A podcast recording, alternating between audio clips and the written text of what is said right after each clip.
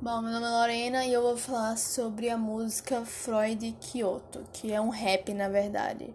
Bom, é, vou pegar três frases. Primeira, eu espero que isso mude, eu espero que se unem e que saiam da caverna.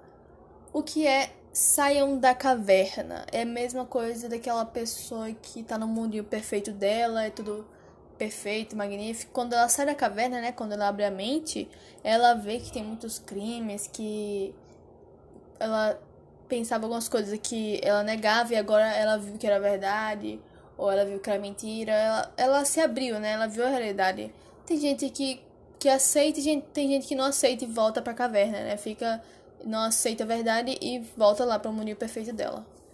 A segunda frase é: Eu materializo a fé que vale paz. O que é materializar a fé? É tipo assim, eu quero ser advogada. Tudo bem, mas se eu não. Eu tenho fé que eu vou ser advogada. Mas se o que é que vale essa fé se eu não faço nada por ela, entendeu? Como é que eu vou virar advogada se eu não vou estudar? Não tem como, né? Então, isso é uma coisa que se você não, você tem fé, mas se você não, se não fizer nada, essa fé não vai valer nada. Por isso que ele materializa a fé que vale. Entendeu? A terceira é: quem curte lavagem é porco, e a sua foi cerebral.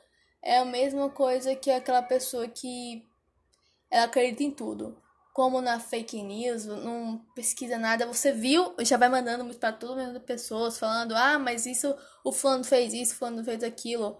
Ou então muitos em tempos de eleições, o, o povo acredita tanto, né? Eles, eles eles precisam tanto de uma solução, né, para acabar com esse mundo ruim, que ele acredita em tudo. Então, o prefeito fala que vai fazer uma coisa, ele sabe, o prefeito sabe que ele não vai fazer isso, mas a pessoa que tá procurando um mundo perfeito vai lá e ah, eu vou votar nele. Então, ela fica alienada por uma mentira.